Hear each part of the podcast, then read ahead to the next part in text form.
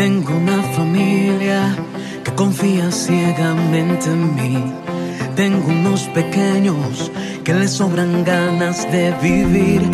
Yo tengo una esposa que le basta solo con creer de que todo estará bien, que todo estará bien. Y yo tengo un padre que camina siempre a mi lado, que me ama tanto.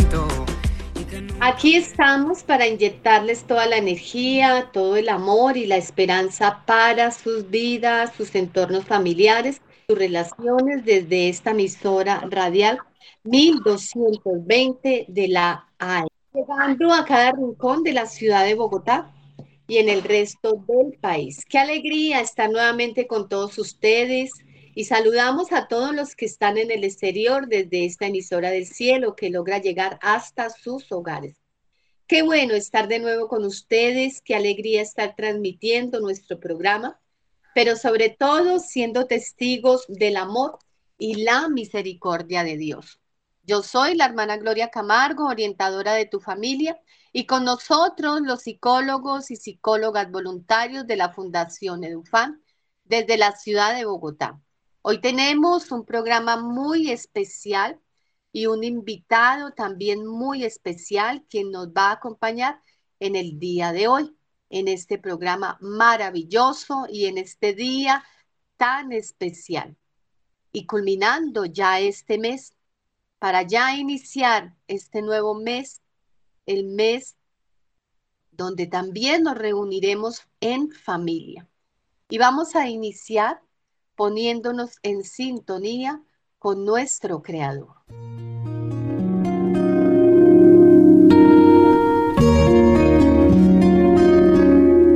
Momento de oración en su programa Juntos en Familia.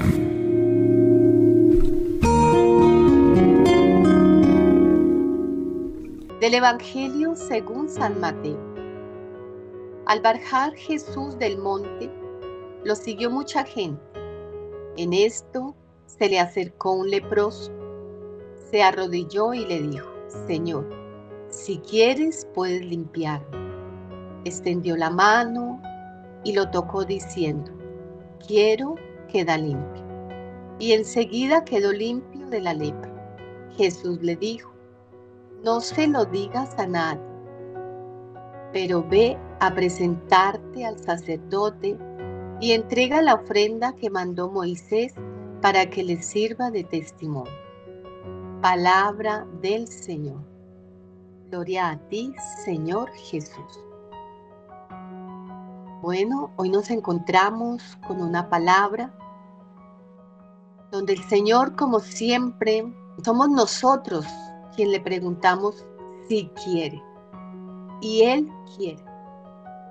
Él quiere cuidarnos, Él quiere salvarnos, Él quiere protegernos y Él quiere siempre estar con nosotros. En esta parte del Evangelio de San Mateo está especialmente dedicada a instruir a los doce apóstoles, porque ellos son los que tienen que predicar y proclamar el reino de Dios. Nos enseña a descubrir la importancia de la actividad misionera en la iglesia para un cristiano. Y es fundamental querer comunicar a los hombres lo que ha transformado la vida, la fe en Jesucristo. San Mateo en su Evangelio presenta 10 milagros. Son las obras del Mesías y con ellos están sus enseñanzas, son los resúmenes de la actividad de Jesús y las primeras discusiones con los jefes de Israel.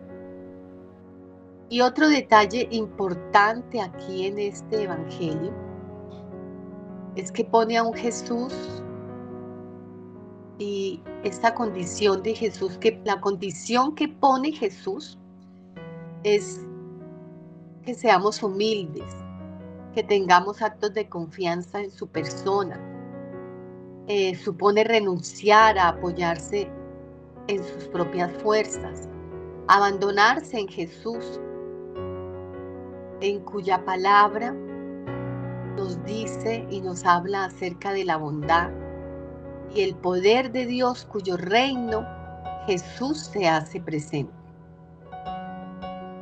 Y aquí el Señor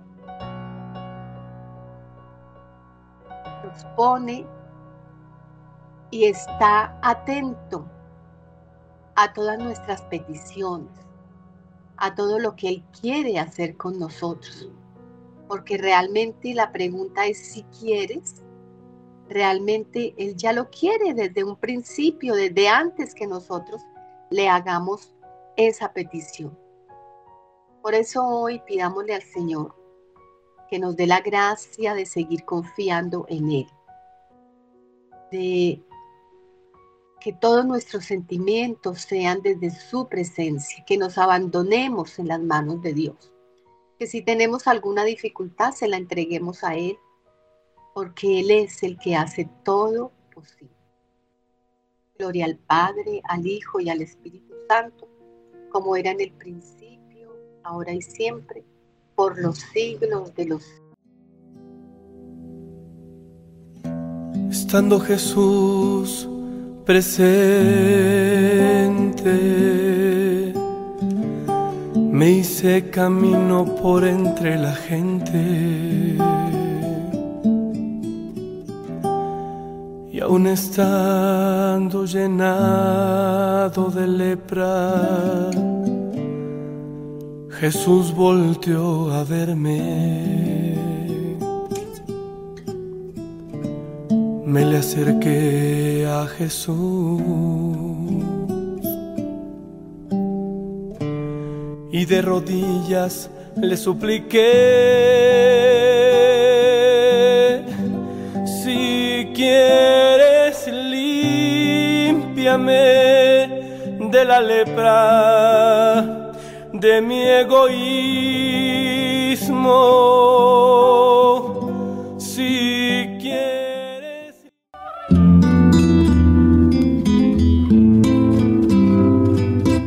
Juntos en familia, este es nuestro tema del día.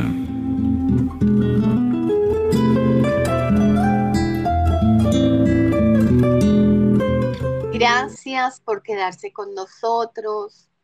Gracias una vez más por acompañarnos y estar aquí atentos y fieles a su programa Juntos en Familia. Y hoy vamos a continuar con el tema que veníamos hablando hace algunos días, hace 15 días, y es acerca de la depresión en nuestros adolescentes. ¿Por qué nuestros adolescentes hoy sufren de depresión, porque hay tantos intentos de suicidio, porque ya no le encuentran sentido a la vida, porque sienten que nadie los entiende, que nadie los comprende, que son totalmente incomprendidos frente a lo que está sucediendo en el, en el día a día, en el hoy. Y es un tema en el cual venimos abordando eh, con una persona especializada, con un, eh, eh, una persona que realmente ha tenido esa cercanía con todos estos síntomas de la depresión, con todo lo que está sucediendo hoy en nuestra ciudad, en, nuestro, en nuestra Colombia y en el mundo entero, porque no es solamente aquí en la ciudad de Bogotá.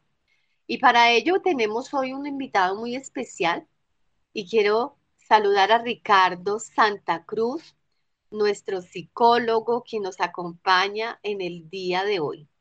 Ricardo, muy buenos días.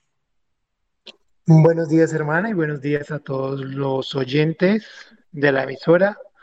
Muchas gracias por la invitación.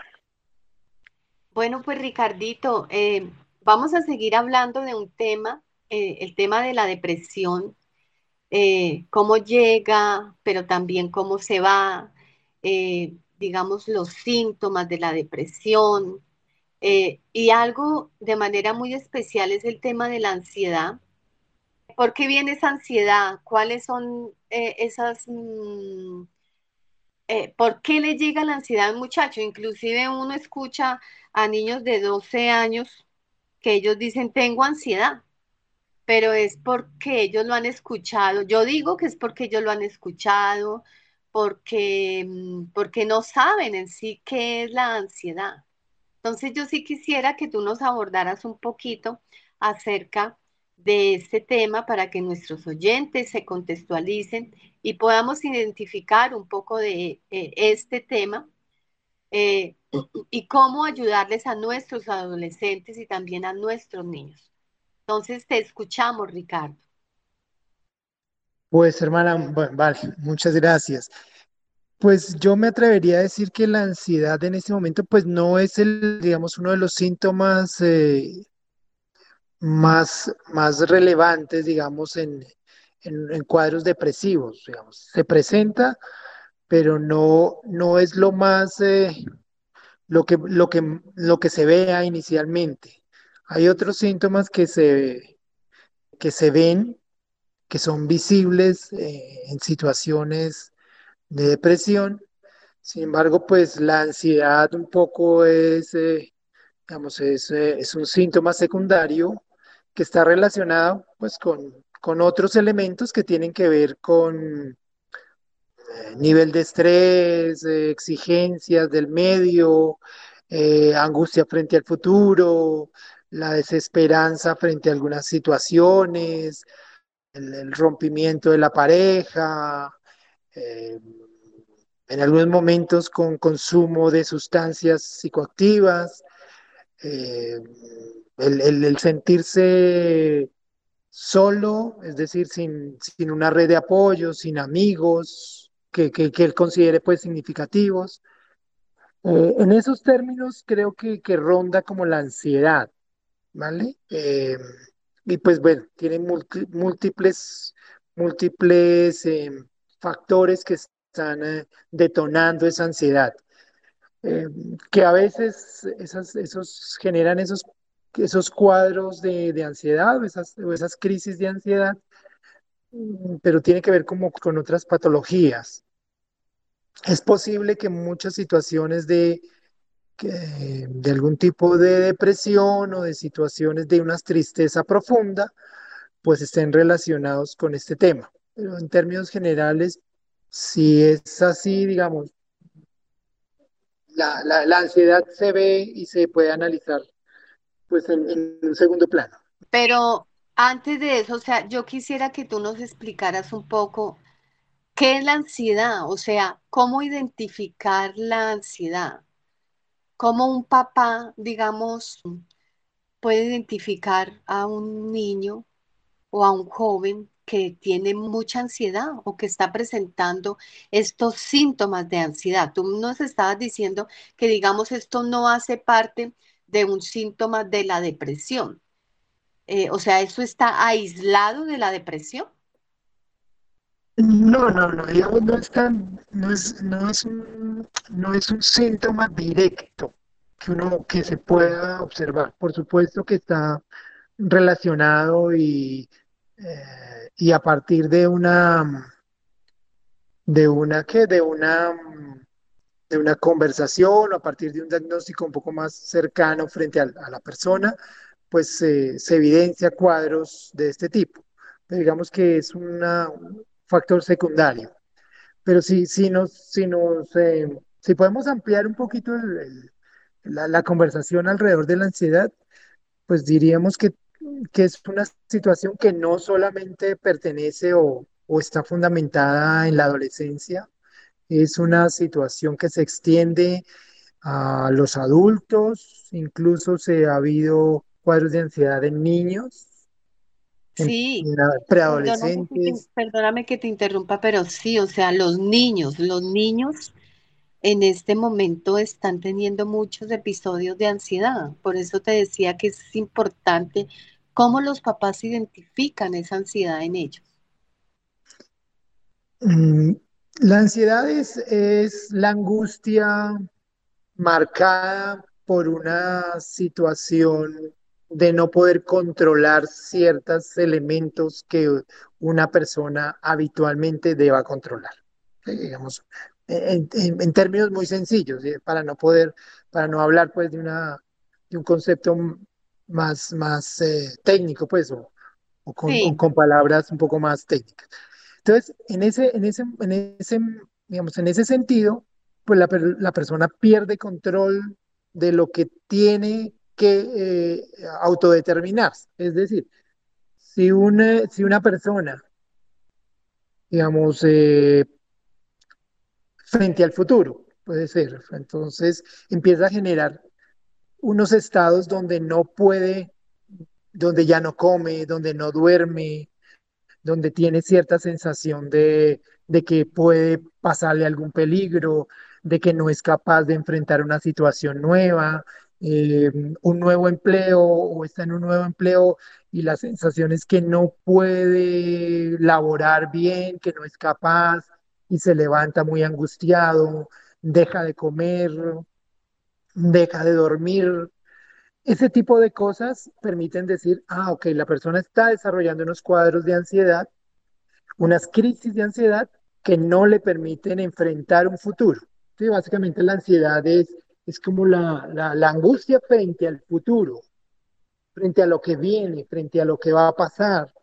Y entonces ahí pues, pues, pues tenemos niños que, que desarrollan y, pues estamos viendo en este momento que frente a los juegos electrónicos y frente a las redes sociales y frente a lo, a lo que pueda pasar, pues están generando una angustia bastante grande estos muchachos o estas personas porque no pueden controlar estos síntomas.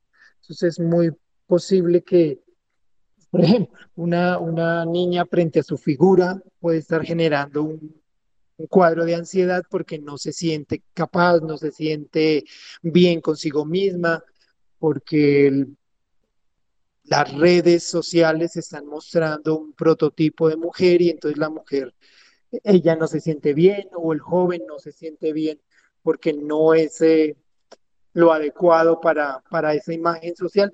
Entonces es ahí donde los cuadros de ansiedad se disparan y los, y, los padres pues debemos estar muy atentos cuando hay una angustia por el futuro, por lo que pueda pasar, por lo que el muchacho eh, piense, es una sensación de angustia total, eh, el sistema nervioso pues se altera básicamente porque pues no puede dormir porque el pensamiento es reiterativo sobre un, sobre un tema en específico.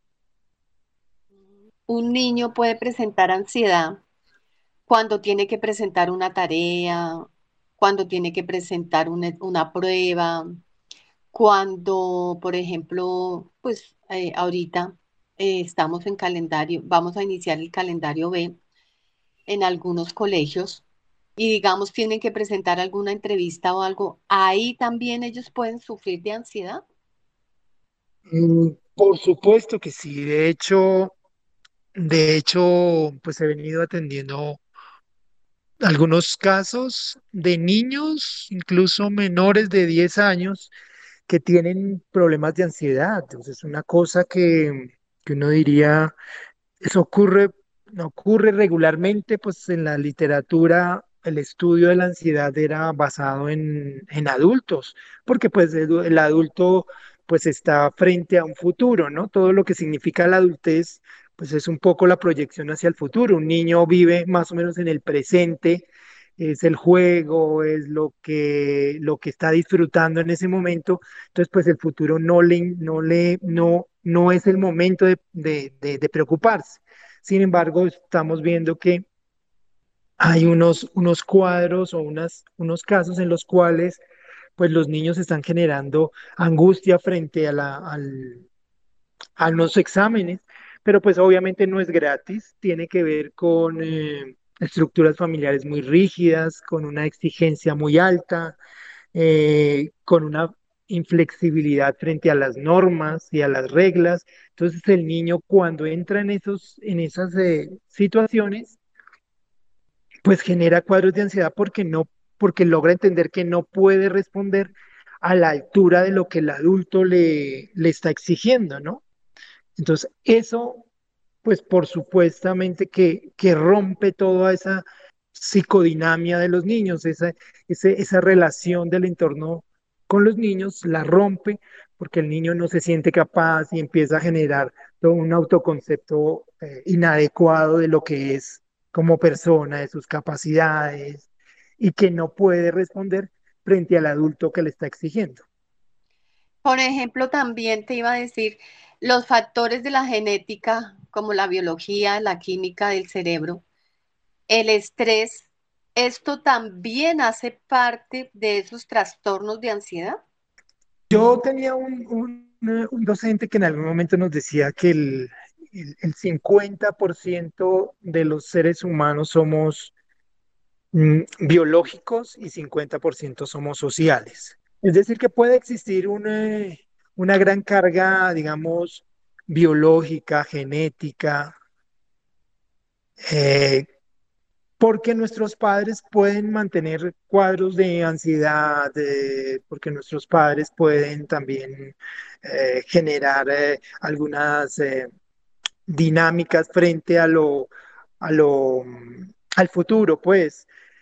Sin embargo, cuando un niño nace en un medio que le enseña también y que le refuerza pues esta, esta, esta relación con el, con el medio, en relación tiene que estar angustiado constantemente, que no es dueño de sus emociones, que tiene que preocuparse por, no sé, la presentación personal o que tiene, pero preocuparse exacerbadamente, ¿no? Exageradamente, o tiene que preocuparse por ser el primero en su clase.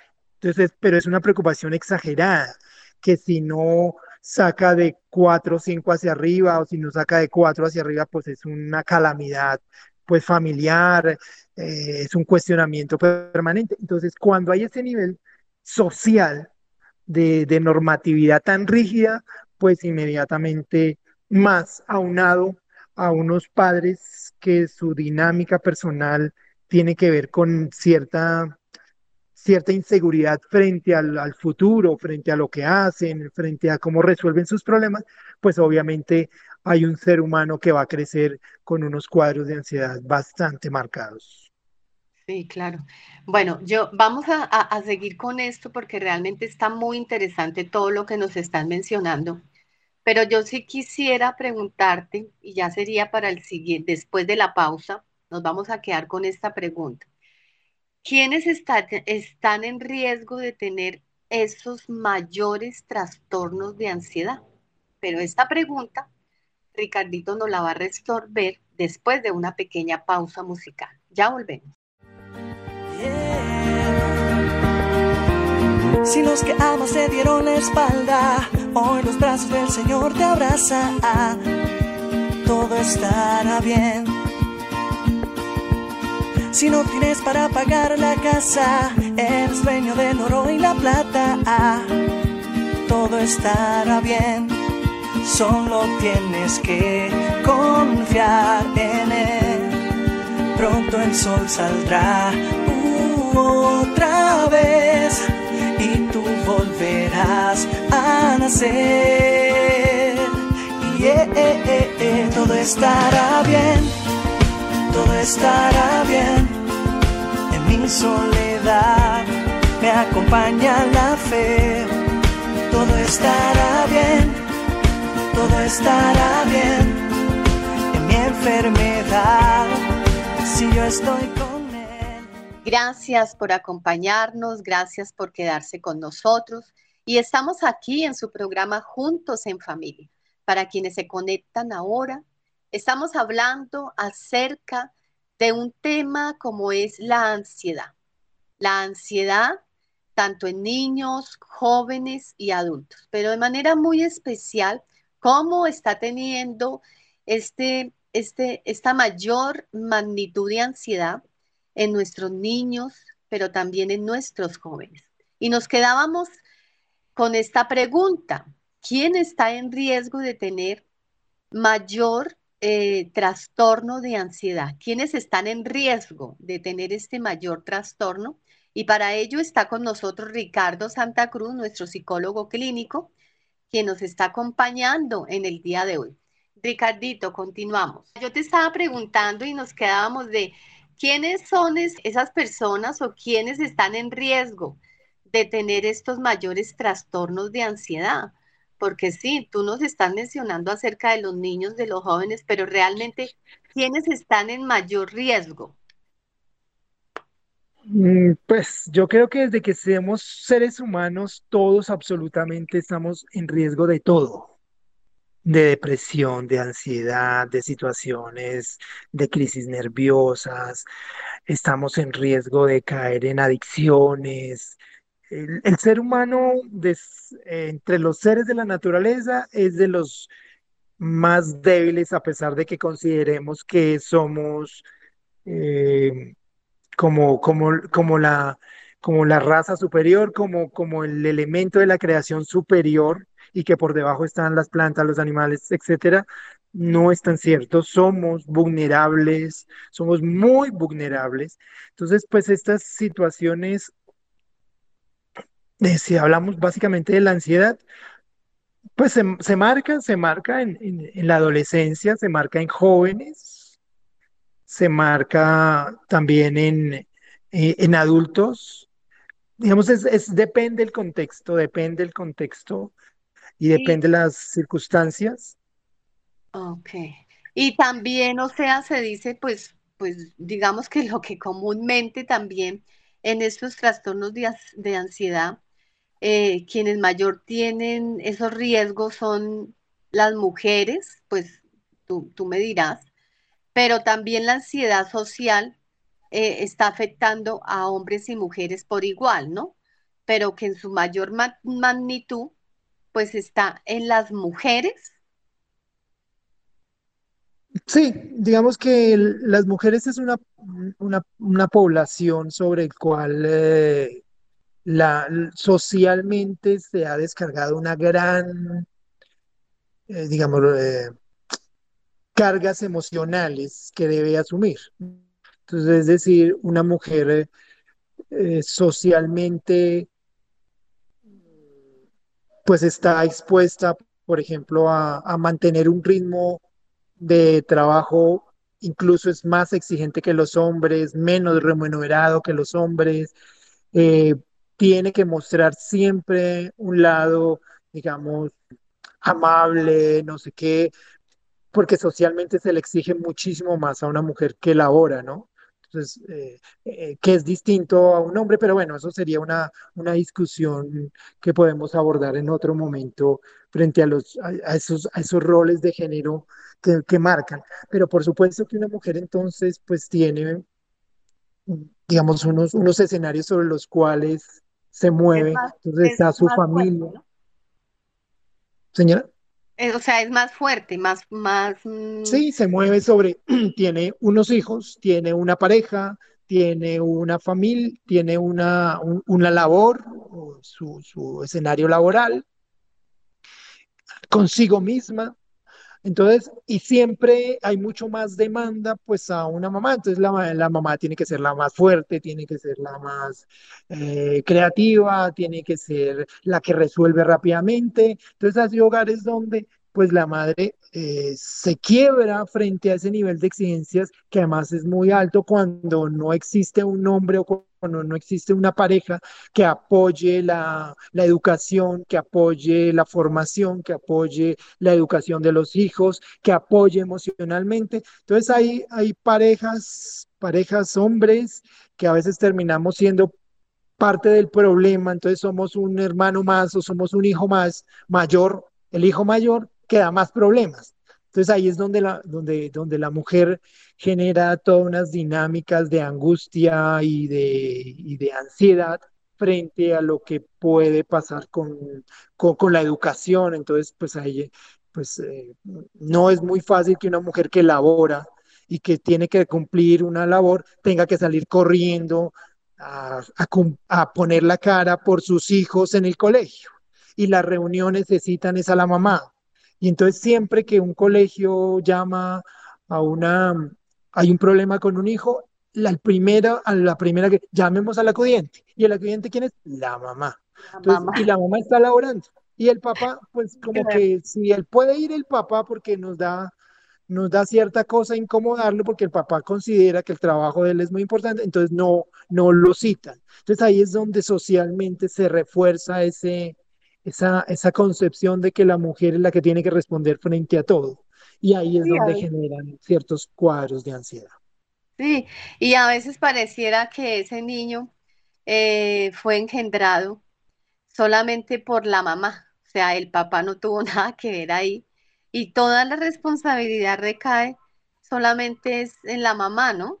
Sí, correcto. El, hombre se vuelve un aportante biológico, pero no es un, eh, no es un actor principal y, y, definitivo en la educación y en la formación. A veces que ni en el aporte económico, porque, porque muchos consideran que con solamente su presencia o aportar un, un, par de, aportar un, un porcentaje, pues eh, ya, ya, ya cumplió con su rol. Sí, así es. Bueno, eh, yo sí quisiera que tú también nos mencionaras, em, hay algunos factores de riesgo eh, generales para todos los tipos de trastornos de ansiedad, ¿no? Pues dentro de ellos está como, como son los rasgos de personalidad, eh, como por ejemplo la persona que es tímida o el que es retraído, y también cuando está en situaciones nuevas o también conoce personas nuevas. Entonces, ¿cuáles serían en sí, eh, o que tú nos mencionaras, algunos factores de riesgo frente a este trastorno de, de ansiedad? Pero quiero que nos menciones esto después de una pequeña pausa musical. Ya volvemos. A la espera de un milagro, aunque llegue con retraso ¿Cuántas veces este tiempo nos ha robado un recuerdo? Que igualmente todo pasa, también cuando tú no quieres y te encuentras con tus años y con los sueños de siempre. Dime Dios, ¿dónde está el valor de seguir adelante? También cuando quisieras quedarte. Dime tú, ¿dónde está? El impulso que llega y que hace que al fin te levantes. Vas a salir a la calle y comenzar desde cero y darte cuenta que nadie, que nada puede robarte el futuro, es importante. El matrimonio es un trabajo de todos los días. Se puede decir que que es artesanal, un trabajo de orfebrería, porque el marido tiene la tarea de hacer más mujer a la mujer y la mujer tiene la tarea de hacer más hombre al marido. Crecer también en humanidad como hombre y mujer. Papa Francisco. Porque Dios soñó la familia y Edufán trabaja por ella en acción y transformación familiar a la luz del Evangelio. Este es nuestro lema, la familia, nuestra razón de ser, y es lo que nos hace que cada día sean más felices, y esto de la mano de Dios, de nuestra Santísima Madre, y por supuesto de esta emisora Radio María 1220 de la AM. Y volviendo con el doctor Ricardo Santa Cruz, frente a este tema de la ansiedad, para quienes realmente se han conectado con nosotros. Estamos hablando de cómo em, abordar este tema de la ansiedad en nuestros niños, en nuestros jóvenes, pero también en nuestros adultos. Y nos quedábamos con Ricardo, estamos conversando frente a estos factores de riesgo de la ansiedad eh, y está con nosotros Ricardo Santa Cruz, el cual nos está abordando acerca de este tema tan importante como es la ansiedad. Ricardo, nos quedábamos en los factores de riesgo. ¿Cuáles serían esos factores de mayor riesgo frente a estos síntomas, frente a este trastorno de ansiedad? Hermana, digamos que tendríamos que diferenciar o plantearlo en varios escenarios, es decir, desde un escenario social, emocional, sociocultural, familiar. En esos, en esos, en esos escenarios en los que se mueve el hombre, el ser humano, pues es el que tenemos que identificar qué factores fundamentales. Pero vamos rápidamente a ver. Podemos tener a nivel emocional, pues unas relaciones que no sean las adecuadas, que sean relaciones, lo que ahora llaman relaciones tóxicas, que sean relaciones que, que son muy demandantes, que son poco constructivas, que son emocionalmente, son poco, eh, digamos, eh, que refuercen el, el, ser humano como persona, sino que, que lo que hacen es generar una angustia. Ahí hay un factor, es decir, una, una relación que se construye desde, desde, la, desde la celotipia o desde la exigencia misma de la, de la relación, pues desencadena factores angustiantes. En, en el hogar, pues frente a los hijos, cuando hay unas, norma, unas normas y una exigencia exacerbadamente alta, pero además unas reglas inflexibles que no, que no, que hay unos padres que son no estoy queriendo decir que no se tenga que exigir, no, estoy queriendo decir que no, que no exista unas reglas y unas normas, estoy queriendo decir que las normas exageradas e inflexibles y que no contemplan al ser humano en una dinámica distinta y que no hay un diálogo, por supuesto, entonces ahí generan una angustia bastante fuerte frente a los hijos eh, y en la dinámica familiar cuando hay un contexto escolar muy exigente. Estamos viendo eh, colegios o sistemas escolares que su nivel de exigencia es muy, muy alto. O sea, niños que a los cinco años ya tienen que estar aprendiendo dos idiomas. O sea, una Ay, cosa, sí, qué barbaridad. Y, y, que, y que tienen que, y entonces ahora tienen que, mmm, o sea, y, y, que su ritmo de estudio es muy alto, pero además, eh, para unos niños para unos niños, hay niños que pueden dar ese nivel de, de, exigencia, pero hay otros niños que no. Entonces el niño que tiene otra dinámica, digamos, de aprendizaje, pues lo revientan básicamente en esos sistemas escolares y lo que hacen es generarle unas angustias y unas y unos cuadros de ansiedad bastante fuertes, porque además, pues es la ridiculización de él, es la capacidad que está en juego, no contemplan que es, un, que es una persona que tiene unos procesos de aprendizaje distintos. Entonces, eso es absurdo que hay sistemas escolares que no logran entender que hay una exigencia que debe ser, digamos, contemplada desde la diferencia, porque pues Dios creo que nos creó diferentes a todos y en ese sentido creo que también enfrentamos el mundo de una forma diferente. Y, y, y, sistemas laborales también muy, muy, muy, muy altamente exigentes y altamente estresantes que, bueno, creo que ustedes tal vez eh, entenderán en sus trabajos qué tan exigente es, pero no pueden contemplar que una persona de pronto mmm, se enferme o que una persona se, no, no logra entregar un trabajo a tiempo, etcétera. Entonces, como que todo el nivel de exigencia laboral también desencadena unas crisis de ansiedad en las personas porque pues además es fundamental, una persona labora, pues no necesariamente labora porque porque sea su pasatiempo, labora porque está generando un ingreso, porque está trayendo un alimento para su hogar. Y claro, si no tiene ese trabajo, pues la, la, le va a ser mucho más difícil su vida económica, su vida financiera. Entonces, lo, lo, los trabajos rompen a la gente en el sentido de que hay unas presiones inadecuadas, unos maltratos, unos acosos laborales, que pues, sí. eso es lo que nos está llevando ese sistema. Y es en esos, mmm, eh, aquí, en lo laboral que nos están mencionando, cuando tienen que cumplir metas, ¿no? Cuando tiene que cumplir ciertos estándares, entonces eh, allí es donde se generan esos trastornos de ansiedad más fuertes, ¿no? Que es lo Por que tú nos estás mencionando. Por supuesto, es un- ah, que además son, son metas, si bien es cierto, la, empresa que pues eh, se mueve en torno a indicadores de, de logros, de metas, eh, etcétera, pero pues pero estas metas a veces van acompañadas de amenazas, entonces si usted no cumple la meta para el próximo mes, pues lo echamos, se van, no hace parte de nuestra familia, etcétera.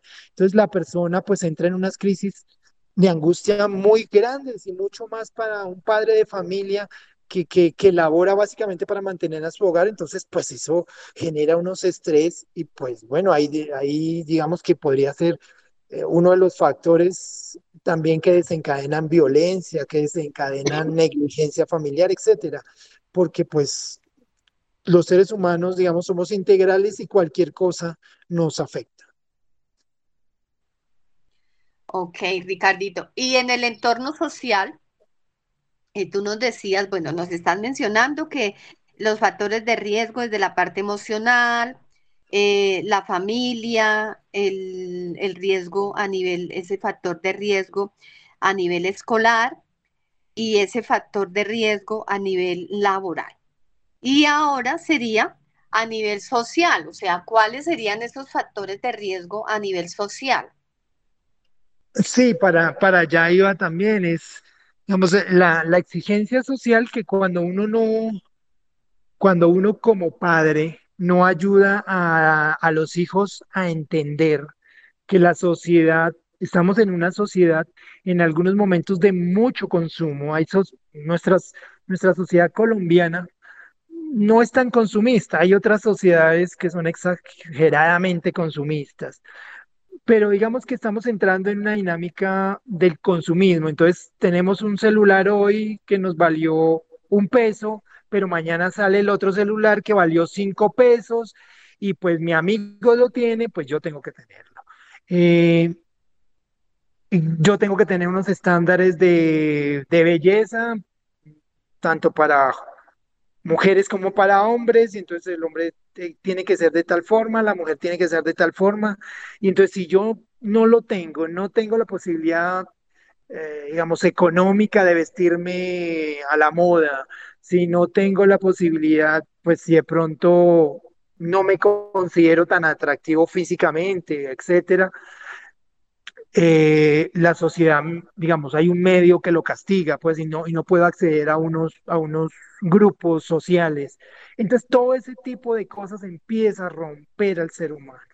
¿Sí? Y empieza a generarle unas exigencias. Y en adultos, pues ni se diga. O sea, si no tengo el apartamento, si no tengo la casa, si todavía vivo con mi mamá, porque pues eso parece que también es, a veces son, son absurdas, que entonces que si una persona tiene 30 años y todavía vive con la mamá, pues es, eso, se ve pues como, como una cosa patológica, pues, porque y, y, no, y no contemplan que hay otras cosas y otros elementos ahí. Entonces, eso rompe, rompe las dinámicas eh, internas desde lo social, ¿no? Entonces hay infinidad de factores, pero en términos generales, pues eso podríamos, digamos, plantear en relación con lo social. Bueno, pues la verdad, todo este tema que tú nos estás abordando realmente es un tema que realmente nos compete, nos interesa absolutamente a todos, porque no solamente a los padres de familia, sino realmente a todos, dentro de todos los contextos, a nivel social, a nivel familiar, a nivel educativo, a nivel laboral y, por supuesto, a nivel social. Eh, quisiera que tú nos mencionaras también un poco acerca de cuáles serían esos síntomas eh, primordiales, eh, ya como para hacer ya un, eh, un, un, resumen frente a, a, todo lo que nos has dicho, pero ¿cuáles serían, digamos, esos síntomas de esos trastornos de ansiedad donde como padres de familia, hablemos ya a nivel familiar, ellos podrían identificar claramente que su niño tiene eh, este trastorno de ansiedad. Ok, ves, digamos, un, un, padre de familia debe estar alerta, siempre debe estar alerta. Incluso si tiene un hijo que es supremamente juicioso y que es supremamente muy bueno en su colegio, debe estar alerta, debe estar atento. O sea, eso no, no es, es no es sinónimo de estar tranquilo cuando un hijo, cuando un hijo es eh, muy bueno en todo y cuando es brillante, no. Creo que todo el tiempo debemos estar muy atentos. Pero en relación con este tema, pues básicamente cuando mm, los chicos dejan de comer, dejan de dormir, cuando al conversar con ellos se ve una preocupación que no es la adecuada para su edad, cuando si es un niño, un joven, le preocupa, le preocupa inmensamente que el qué pensarán, el qué dirán, eh, cómo se viste, cómo, cómo lo pueden percibir los demás. Este tipo de angustias que no son las adecuadas para las edades, debemos estar muy, muy atentos. Cuando hay un chico que no logra enfrentarse, por ejemplo, mm, a poder, no sé, eh, poder explicar un tema en una clase, pero no porque, no, no, no porque, a ver, para que no se malentienda, es decir, que le, que le genere mucha angustia, que le genere mucha, eh, eh, digamos, como incapacidad. Que el niño, a pesar de que le diga, no, tú puedes, pero mira, ya repasamos, y que él, y que él, y que él haya hecho lo que tenga que hacer, a pesar de eso, él mantenga su postura de que no, que y le suden las manos, eh, se no pueda expresar palabras, etcétera, a pesar de las situaciones, debemos estar atentos, ¿sí? Y el sistema escolar, pues, debe estar atento frente a niños también que son eh, muy introvertidos, que no expresan, que no hablan, debemos estar atentos. Eso no quiere decir, pues, que, que ya esté, que es una situación preocupante. Significa que debemos que estar atentos y que debemos unir varios, varias situaciones, porque no es en una situación, varias situaciones y poder acudir y consultar eh, constantemente frente a lo que pueda estar ocurriendo. Sea, son varios factores importantísimos y lo que tú decías, ¿no? No solamente el niño que está que no está rindiendo académicamente, sino también aquel niño que está rindiendo muy bien, que es muy juicioso, bueno, y todo este tipo de cosas. Y yo pensaría que también tú me corriges que otro de los síntomas dentro de ese trastorno de, de ansiedad también en parte es la alimentación, ¿no? O sea, que tenga una buena alimentación. Por ejemplo, yo diría que el uso de la cafeína, ese es un tema ahí importantísimo donde también pueden sufrir estos trastornos de ansiedad. Tú me dirás. Lo que pasa es que esos, esos son elementos que están relacionados más con, digamos, que, se, que, que empiezan a formar parte de, es decir, yo estoy angustiado y em, entonces empiezo a tomar café. El café tiene un efecto de relajación sobre, el, sobre la conducta y sobre el ser humano, ¿sí? de hecho de activación. Entonces, cuando yo estoy angustiado o estoy preocupado, entonces me pongo a, a tomar café. Como mi preocupación o mi angustia no logro, no, no, no soy dueño de ella. Entonces, cuando pasa el efecto de la cafeína, pues inmediatamente tengo que volver a tomar café. Entonces, por eso hay personas que pueden perfectamente tomarse 10, 15 tintos en el día porque pues eh, la cafeína genera sobre, sobre el sistema nervioso central un tipo de descanso, de, relajación. Y pues también está el cigarrillo. El cigarrillo a partir de las sustancias que, que, tienen el cigarrillo, pues generan unos estados de placer, que son momentáneos, por supuesto. Entonces, cuando viene la situación de angustia o de crisis, que tengo que presentar un examen, que tengo que presentar un informe, que tengo que hablar con el jefe, que tengo mucho trabajo, que por dónde comienzo a trabajar, entonces tengo que irme y buscar un café, tengo que buscar un cigarrillo, tengo que buscar una bebida energética, por ejemplo, que, pues, eh, Esas bebidas energéticas, ahorita que hablas de las bebidas energéticas, eso sí que ha generado todos estos trastornos. Mira, está muy importante todo esto que nos están mencionando, Ricardo. Nos quedan unos pocos minutos y quisiera que nos dieras unos tipsitos de cómo tratar, o sea, yo sé que eso es muy amplio porque realmente es un tema bastante extenso, y aquí no, no alcanzamos porque es un tiempo muy corto y realmente no alcanzamos. Pero sí quisiera que nos dieras, digamos, ¿cómo tratar, eh, digamos, estos trastornos de ansiedad o este trastorno o a los papás que nos están escuchando en este momento, cuando ya nosotros estemos identificando que hay un trastorno de ansiedad, ¿cuáles serían esos tips que nos dieras tres cositas importantes frente a tratar, cómo tratar esta, estos temas de ansiedad? Ya para terminar. Yo creo que tenemos que volver eh, nuevamente a dialogar, es decir, que haya un padre mucho más conectado con, con, sus, con sus hijos, con su esposa, una esposa con su esposo, digamos, eh, una pareja mm, que, que, nos ayude, que nos, que nos ayude a, a, a construir nuevas, nuevas cosas, que nos anime, eh, ese tipo de cosas tenemos que volver a, a, retomarlas. Con o sea, nuestros... el diálogo, eso es lo que nos estás diciendo, el diálogo y la comunicación. Sí, digamos un diálogo, pero un diálogo comprensivo, un diálogo que si bien es cierto puede ser un diálogo eh, donde coloquemos nuestros defectos, nuestras dificultades, pero que al final del diálogo pueda yo decir, oiga, el mensaje central es que yo puedo. El mensaje central es que yo soy capaz y que esta situación la pueda superar. Cuando existe ese diálogo, que es un diálogo general constructivo, ese diálogo es el que vale, digamos, es el que vale.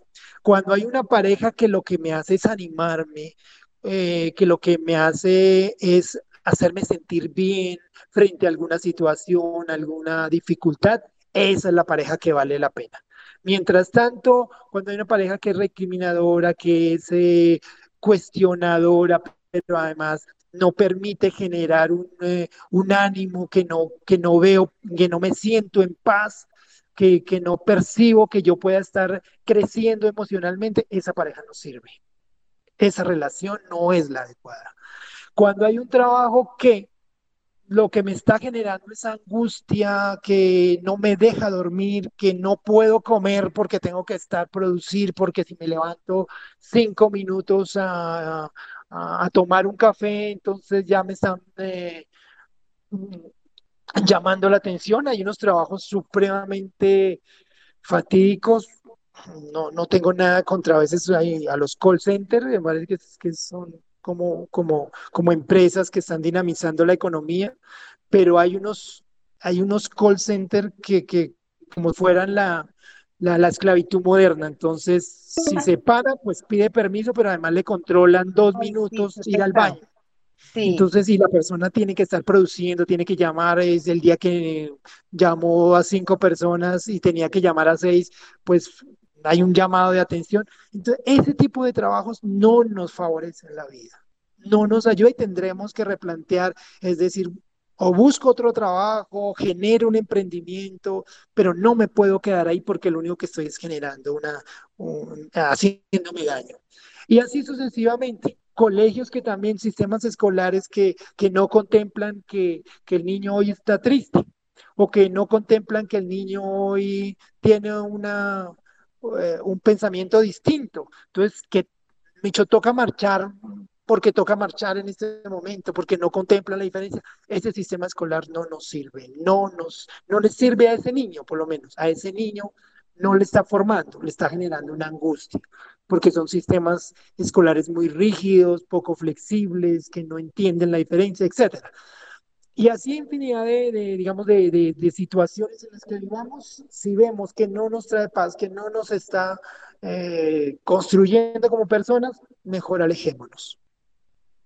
Y por supuesto, pues yo diría que también la terapia eh, cognitiva conductual, que es un tipo de psicoterapia que a menudo se usa para tratar los trastornos de ansiedad, ¿no? Que es todo lo que tú nos estás mencionando. Mm, pues esa es, una, ay hermana, discúlpeme, esa es una, esa es, es una visión, ¿no? Hay otros, hay otros enfoques que también, también reconfortan y ayudan a repensar al ser humano.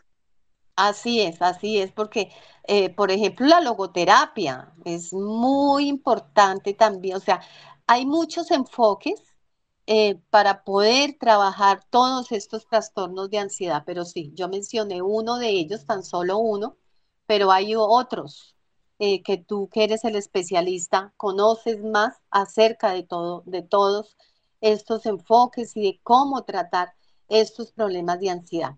Pues bien, hemos llegado al final de nuestro programa. Gracias Ricardo por habernos acompañado, gracias por estar con nosotros eh, y por ayudarnos a clarificar frente a estos temas tan importantes en los cuales estamos abordando y que estamos viviendo en el día a día, en nuestra sociedad, con nuestros niños, eh, con nuestros jóvenes y dentro de nuestros entornos familiares. Hemos llegado al final de nuestro programa. Los esperamos nuevamente dentro de 15 días en el próximo programa con otro programa de interés para todos ustedes. Gracias a todos nuestros productores, al padre Germán Acosta, quien hace posible que Dufan haga su labor por la familia y a todos ustedes, los protagonistas de este su programa, Juntos en Familia. Ricardo, muchas gracias por habernos acompañado. Gracias por estar con nosotros. Y bueno, queremos invitarte eh, a un próximo programa, que estés con nosotros, que, eh, que nos acompañes y que nos sigas enseñando todos estos temas que son muy valiosos para nuestra familia. Bueno, Ricardo, parece que, que se nos fue pero queremos agradecerte, Ricardo, de verdad, por estos temas tan importantes. Eh, te agradecemos mucho porque de verdad eh, aprendemos mucho y todos nuestros oyentes también aprenden de todo esto que nuestros psicólogos nos hacen ver para que podamos abordar nuestros hogares, nuestras familias y por supuesto también nuestra salud mental. Señor, el pasado a tu misericordia, el futuro a tu providencia, el presente a tu amor. Señor, tú sabes que lo único que tengo es el día de hoy para amarte a ti y a quienes me has dado. Amén. Y los dejamos con toda la programación especial de Radio María. Hasta pronto. Chao, chao. No nos olviden Hazte sentir.